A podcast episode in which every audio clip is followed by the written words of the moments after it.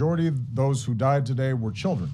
La mayoría de los que murieron hoy eran niños, pequeños, hermosos de entre 5 y 10 años de edad. They had their entire lives ahead of them.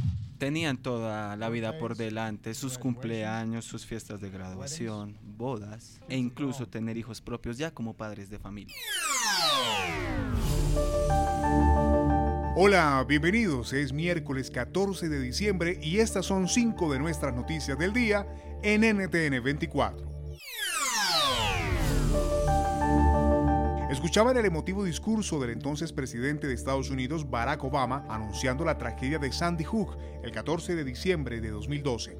Hoy, 10 años después, el país recuerda lo ocurrido esa mañana cuando Adam Lanza, el tirador, abrió fuego con varias armas, incluido un fusil semiautomático. Mató a 26 personas al interior de la escuela, entre ellas 20 niños y 6 maestros. Más temprano, ese mismo día, Lanza había asesinado a su madre. Tras la masacre y verse acorralado por las autoridades, se suicidó. The 911 call from the school came shortly after 9:30 this morning. This day when a searing tragedy struck in a place parents felt their children were safe. There are so many victims now to talk about, 26 innocent lives lost, and Dan, I know you have more on that.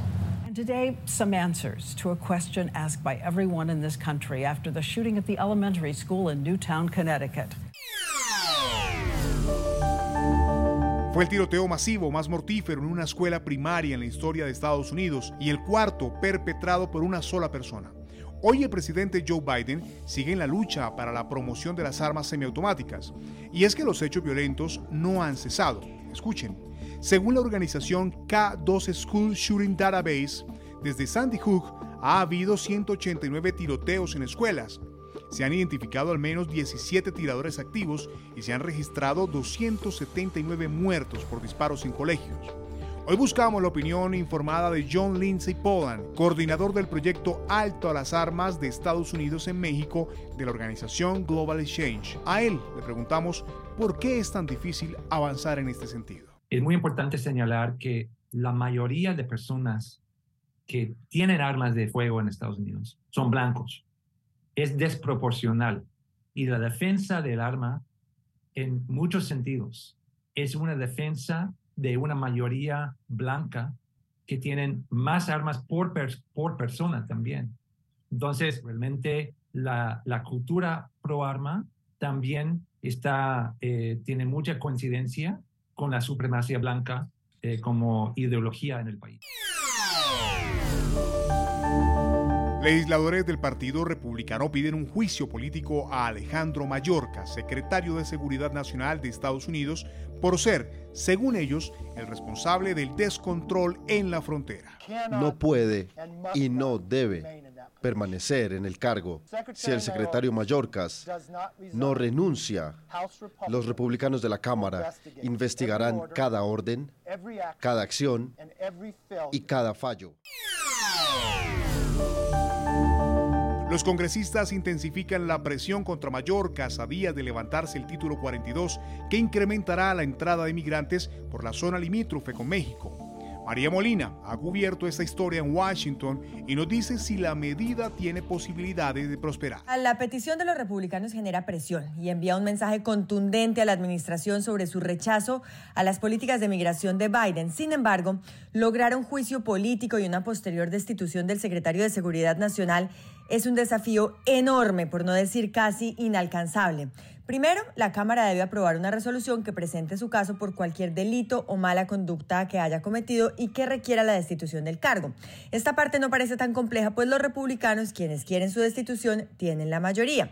Pero luego esto pasa al Senado. El Senado votaría si lo condena o absuelve y se necesitan dos tercios del Senado, es decir, 67 votos.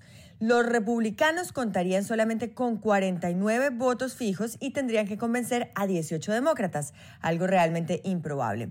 Aún así, pues los republicanos buscarán investigar a fondo la gestión de Mallorcas en la frontera y realmente tienen en la mira el tema de la migración irregular. al aire. No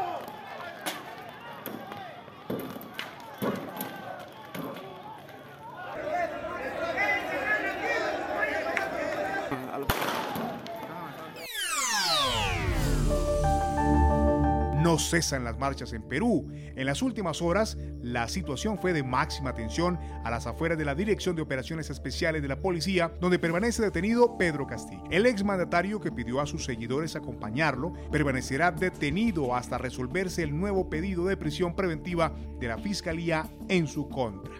¿Qué futuro judicial le espera?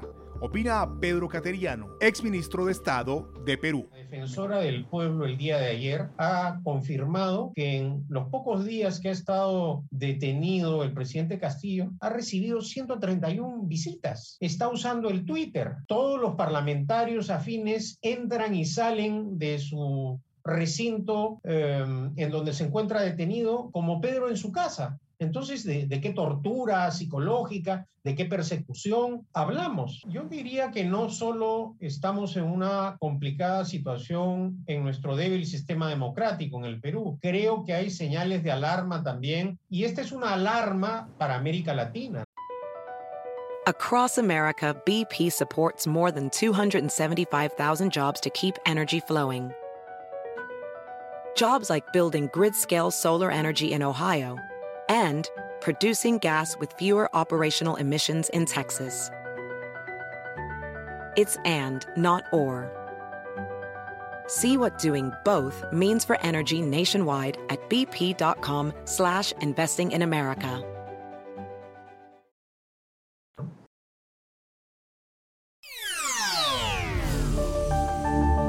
La enfermera y el guardaespaldas de Hugo Chávez fueron hallados culpables de lavado de dinero en un tribunal de Fort Lauderdale, en Florida. Se trata de la ex tesorera nacional de Venezuela, Claudia Patricia Díaz, y su esposo, Adrián José Velázquez Figueroa, quien fue jefe de seguridad de Chávez. Ambos habían sido extraditados desde España a Estados Unidos.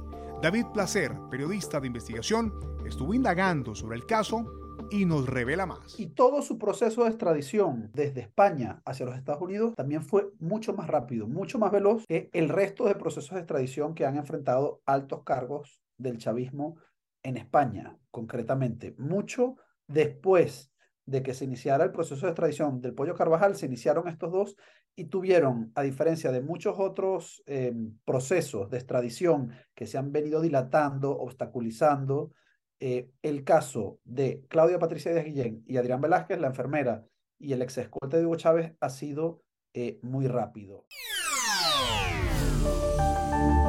Y al cierre, la depresión y ansiedad provocada por la adicción al trabajo generan pérdidas en productividad que se cuantifican en un billón de dólares en todo el mundo. Lo calculan organismos internacionales que alertan de los riesgos de ser workaholics. La psicóloga clínica y conferencista Celia Antonini nos ofrece algunas claves para saber si estamos obsesionados con nuestro trabajo y cómo poner remedio. Acortar, para empezar, no ser el primero en llegar y el último en irse, empezar a cortar los horarios de trabajo y empezar a buscar placer y realización personal en otros ámbitos que no sean el laboral. Entonces, eh, esto es tender de a poco al equilibrio de, de, de, tener en cada una de las áreas algo. Las personas que son los workaholic tienen mucho de trabajo y son pobres y, y, y empobrecidas las relaciones familiares y las relaciones de amistad.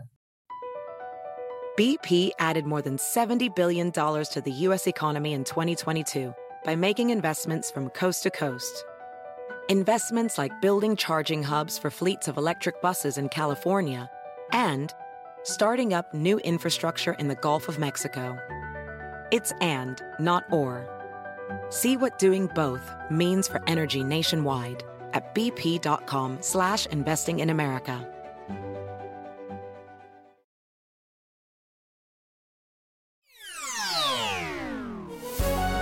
Estas y más noticias en www.ntn24.com. Soy Hugo Vecino. Pueden escribirme a arroba Hugo Vecino en Twitter o seguirme también en arroba Hugo Vecino TV en YouTube. En el podcast de NTN24 te informamos y te acompañamos.